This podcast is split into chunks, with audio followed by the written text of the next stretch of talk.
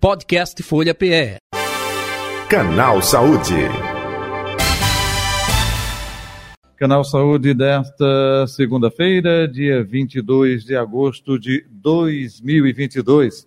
Vamos falar de agosto dourado, na importância do aleitamento materno. Nós estamos com o geneticista eh, Diogo Soares, é o nosso convidado de hoje, para falar, interagir com a gente, esclarecer sobre esse assunto importante. Diogo Soares, eh, doutor Diogo, muito boa tarde, prazer tê-lo aqui. Seja bem-vindo ao nosso canal Saúde aqui na Rádio Folha FM. Tudo bom? Boa tarde, Jota. Boa tarde a todos os ouvintes. É uma satisfação estar aqui novamente conversando com vocês. É, acho que esse tema é um tema muito relevante e tão abrangente do ponto de vista de saúde, que acho que tem vários especialistas que podem contribuir aí com, com informações relevantes sobre o tema, né? Acho que a gente, apesar de ter divulgado muito ao longo dos últimos anos, ah, principalmente após aí o início dessa campanha, né, do Agosto Dourado, a gente tem números ainda muito preocupantes, né? A gente ah, tem um estudo grande da Organização Mundial de Saúde que mostra que aproximadamente 41% das crianças ah, não estão amamentando ah, pelos primeiros seis meses de vida, né, o aleitamento materno exclusivo.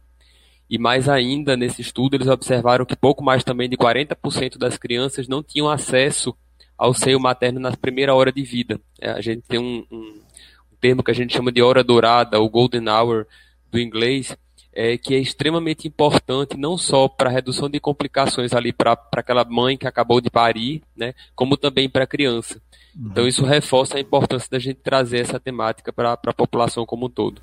Doutor Diogo Soares, é, é importante isso não só para marinheiro e marinheira de primeira viagem, não é? é quem é, é tem o primeiro filho, é, e hoje até a gente tem essa constatação cada vez é, com menos idade, não é? Adolescente, o adolescente sendo pai e mãe, consequentemente, mas até de maneira é, em geral, porque tem muita gente com dúvida, né?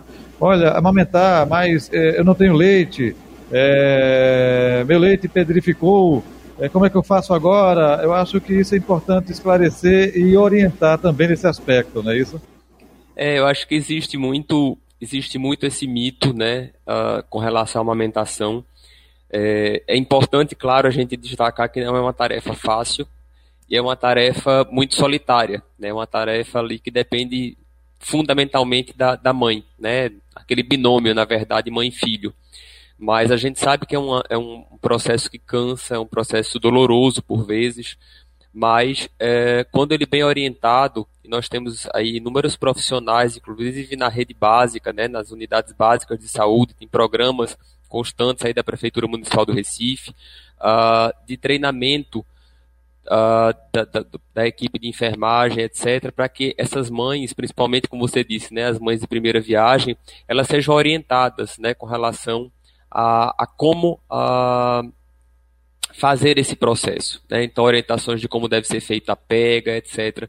Porque uma mãe orientada, é, dificilmente ela vai enfrentar situações que vão, em última análise, impedir a continuidade da amamentação. Né? Então, existem situações pela própria anatomia do seio materno, tem situações também do próprio bebê, em que isso é um processo mais fácil, né? quase que intuitivo, né?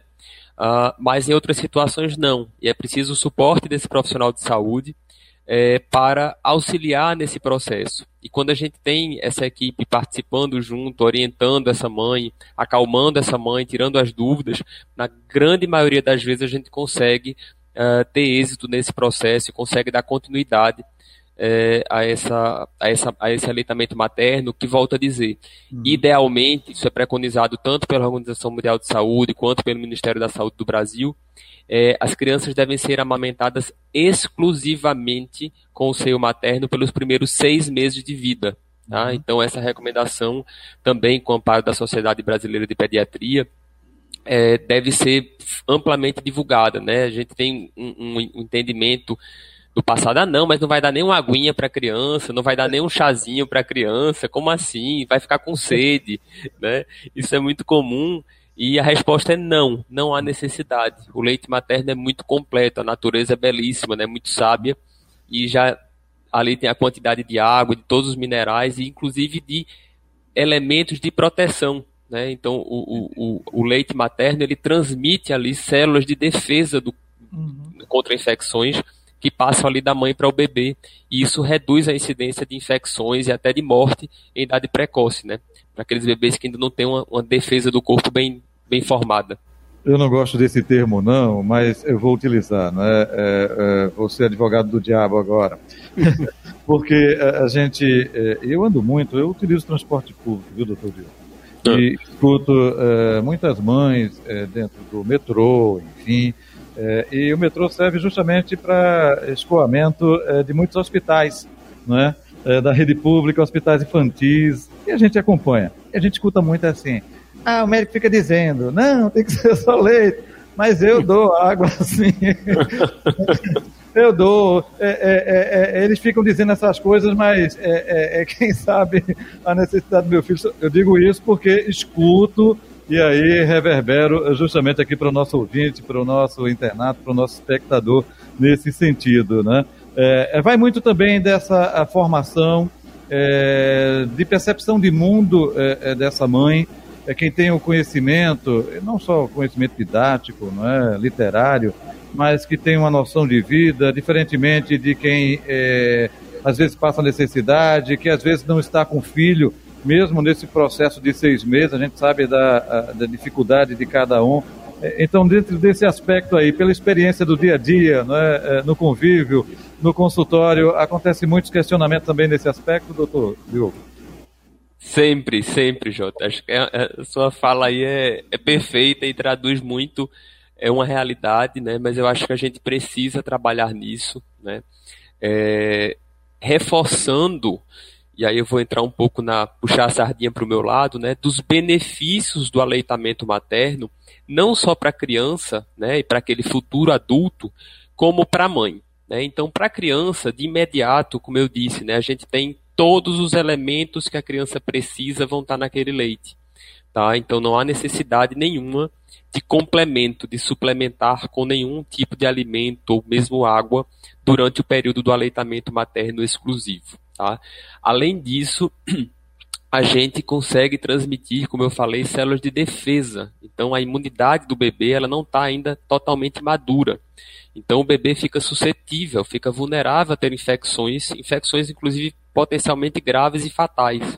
Então, o bebê que amamenta exclusivamente, ele recebe essa proteção proveniente da mãe e ele tem menos chance de ter infecções naquele período inicial de vida e também isso se mostra benéfico na redução de doenças uh, no adolescente, no adulto, né, como uh, doenças alérgicas, obesidade, né, que são fatores de risco para outras doenças, né? Então, o adulto obeso ele vai ter mais chance de ter doenças cardíacas, né, doenças cardiovasculares, infarto, é, derrame, né, o AVC, e também o câncer, né?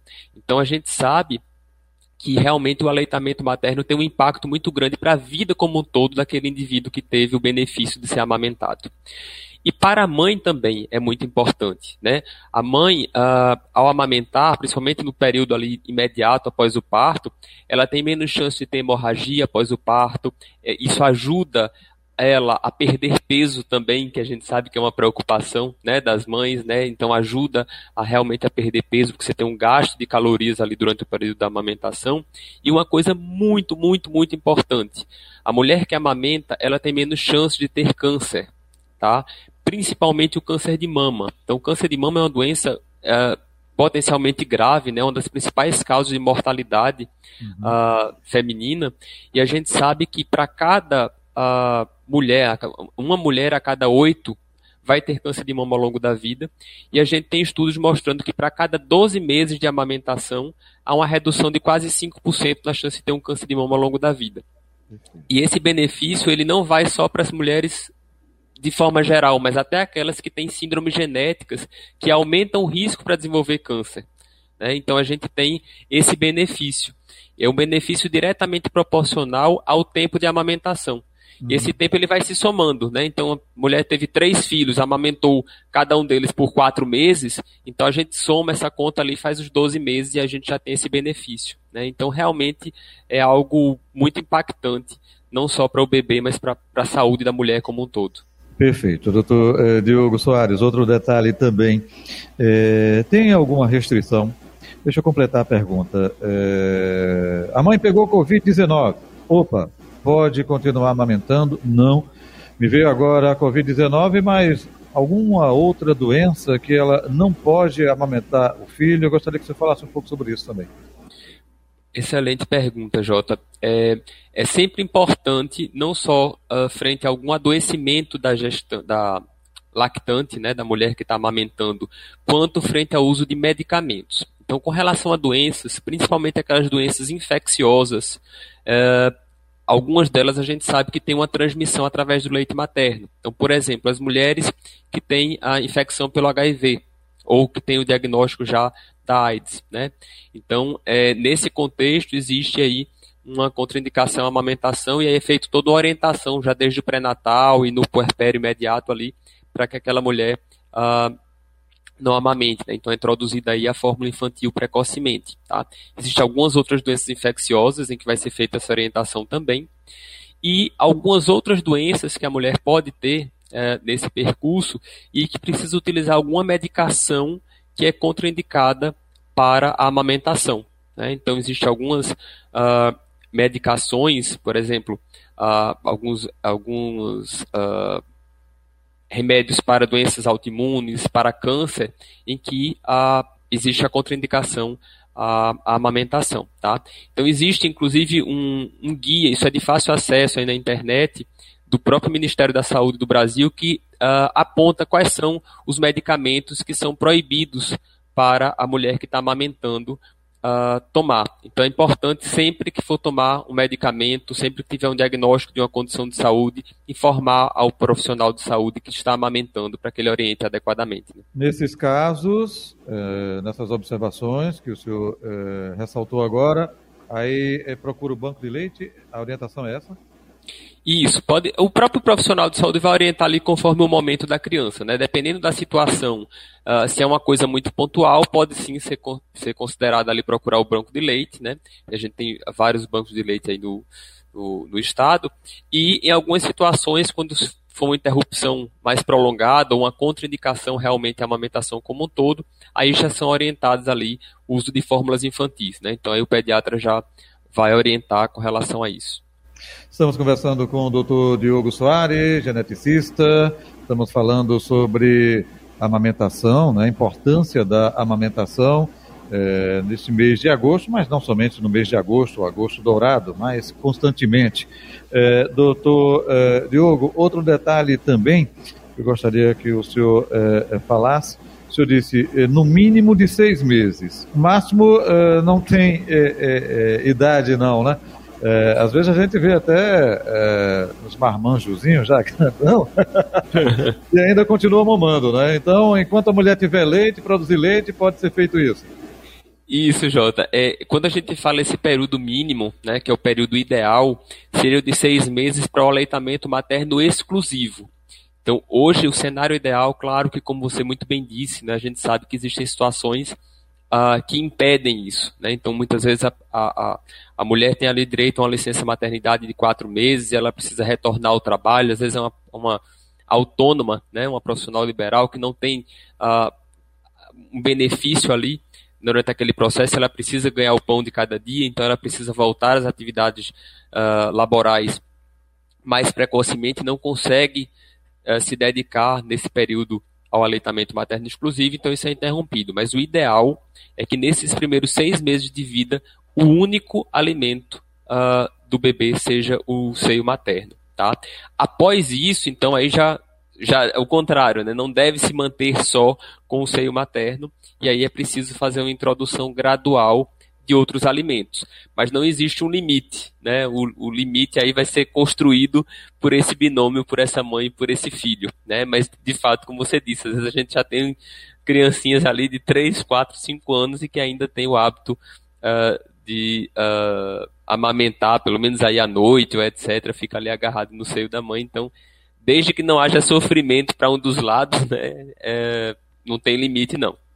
Doutor Diogo, é, se fugir, é, é, é, me perdoe, enfim, é, aí caberia mais o pediatra, a orientação, mas tem muitas mães que é, dizem que, olha, não está saindo leite não, está saindo líquido. Opa, é, importante no início, né, justamente incentivar. E outra coisa, é uma adaptação, né, mãe e bebê, não é? o leite é, é, é, o período é, para mamar tem que ser construído, né? É, eita, ele mordeu, eu sinto dor. É, é, é uma adaptação, é uma construção. de repente pode ser estimulado. eu gostaria que você falasse um pouco sobre isso. eu acho que não foge, mas se fugir, fique à vontade também. É claro que a gente tem, né? Uh o pediatra e, e, a equipe da enfermagem desempenham um papel extraordinário nesse, nesse, nesse processo, como você muito bem disse, que é um processo de construção. É um processo de construção diário, né? É, no começo sempre mais difícil, por mais que não seja uma mãe de primeira viagem, cada filho é único, então tem bebês que já têm, como eu disse, essa capacidade de, de uma boa sucção, de uma boa pegada na mama. É, intuitivamente e outros não. Outros a gente precisa fazer um trabalho ali conjunto e por vezes, né, a, a gente precisa ter o profissional de saúde supervisionando. Né? Então, às vezes é uma mãe que precisa procurar um banco de leite onde tem um corpo de enfermagem capacitado. Cada vez mais a gente tem tido profissionais treinados, volto a dizer, na prefeitura do Recife, né, nas unidades básicas de saúde, então são feitos cursos de capacitação para os profissionais da enfermagem que estão na linha de frente, que estão na área básica, né? Para que orientem essas mães, né? É, mas é um processo uh, que vai se construindo aos poucos. De um modo geral, a, a mãe que é bem orientada, ela consegue vencer isso facilmente, né? Tem momentos ali que são mais difíceis, mas é uma construção e, e, e em geral é muito viável. E volto a dizer, né, que é um momento único uh, de construção até dessa relação, desse vínculo mãe-filho. Né? Perfeito. É... Eu aproveitei o senhor porque justamente o tema, né? Estamos com um universo aí de ouvintes, de espectadores, YouTube, né? E também no Facebook, no Instagram. É por isso que eu fiz é, é, essa pergunta para ajudar também as pessoas que estão nos ouvindo nesse aspecto. Doutor, acho que é bem importante, Jota, só para aproveitar e, e, e, e, reforçar isso, né? Não fiquem com dificuldade, não fiquem sofrendo, não deve ser uma coisa sofrida, né? Então, se está difícil, se está percebendo que a criança está ficando muito irritada e que talvez o, o aporte, né, a quantidade de leite não esteja sendo suficiente, talvez esteja com orientação inadequada. Então, procure a unidade básica de saúde, procure o banco de leite, procure ajuda. Existem inúmeros profissionais aí habilitados para ajudar nesse processo. Né? Não desistam de início, né? porque aí é um caminho mais, mais difícil. Né? Perfeito. Doutor Diogo, outro detalhe, quando o senhor falou, olha, é, não é importante somente para o bebê, mas importante também para a mãe. É, é claro, né, essa renovação, estou falando aqui de forma popular, né, renovação justamente é, do líquido mesmo, né, é, do leite, da amamentação, é, expelindo é, também células, vida através disso. Aí o senhor disse, olha, pode diminuir a questão do é, câncer, mas específico, é, diminuir a possibilidade de câncer de mama na mãe ou não necessariamente só de mama, pode diminuir também a chance de outros cânceres da mãe. Ótima pergunta, Jota. É, classicamente de mama, né, a gente já tem um grande estudo que foi publicado há exatos 20 anos, que avaliou quase 150 mil mulheres de 30 países diferentes e encontrou um benefício muito claro na redução de, de risco né, para desenvolver câncer de mama uh, para aquelas mulheres que, que amamentaram. Mas a gente também tem um benefício que vem sendo observado para outros tipos de câncer, né, como por exemplo o câncer de ovário, que é um tumor bem mais raro, mas um tumor em geral muito agressivo, é, silencioso, né, e que por vezes o diagnóstico já é feito em estágio tardio. Tá? E a gente sabe que a, as mulheres que amamentam também tem um estudo uh, que foi publicado na Austrália mostrando isso, né, que as mulheres que amamentam pelo menos um ano têm uma redução de 63% na chance de ter um câncer de ovário quando comparado àquelas mulheres que amamentaram menos de sete meses. E se esse aleitamento materno ele se, é, prolonga para além de 30 meses, né, então às vezes, volto a dizer, né, não é que seja um único filho que amamentou por 30 meses, mas somando-se né, o período total em que aquela mulher amamentou, ah, período acima de 30 meses, reduz em 91% a chance de ter um câncer de ovário. Então veja que é um, um ato simples, né, que traz um benefício enorme na redução de risco para para essa doença e outros tumores também têm sido associados, né, como o câncer de endométrio, que é a parte interna ali do útero da mulher, também a gente tem observado uma redução de chance de câncer. Perfeito. Doutor Diogo Soares, estamos chegando ao final do Canal Saúde. O senhor gostaria de ressaltar algo?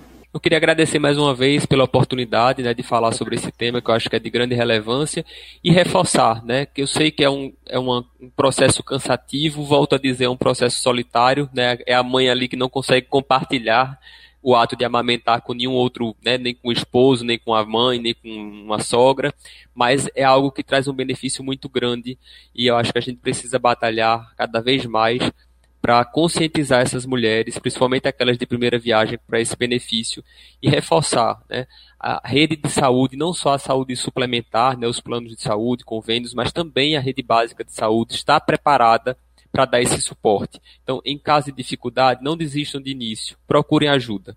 Tem profissionais extremamente qualificados que conseguem melhorar substancialmente e, por vezes, resolver ali as dificuldades que estão surgindo. Né? Continuem é, uma, é um esforço que vale muito a pena.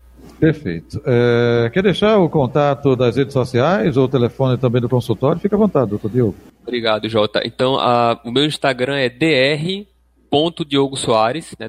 DR abreviatura de doutor, D de dado, R de rato, ponto Diogo Soares. E atendo o nosso tal português. O telefone do consultório é 3416 7500. 3416 7500. Doutor Diogo, muito obrigado pela atenção aqui com a Rádio Folha, com a Canal Saúde. Um abraço no senhor, tudo de bom, até o próximo encontro. Saúde e paz. Eu, eu que agradeço, amigo. Saúde e paz para você e para todos os ouvintes. Conversamos com o doutor Diogo Soares, geneticista, nosso convidado de hoje do Canal Saúde. Podcast Folha PE. Canal Saúde.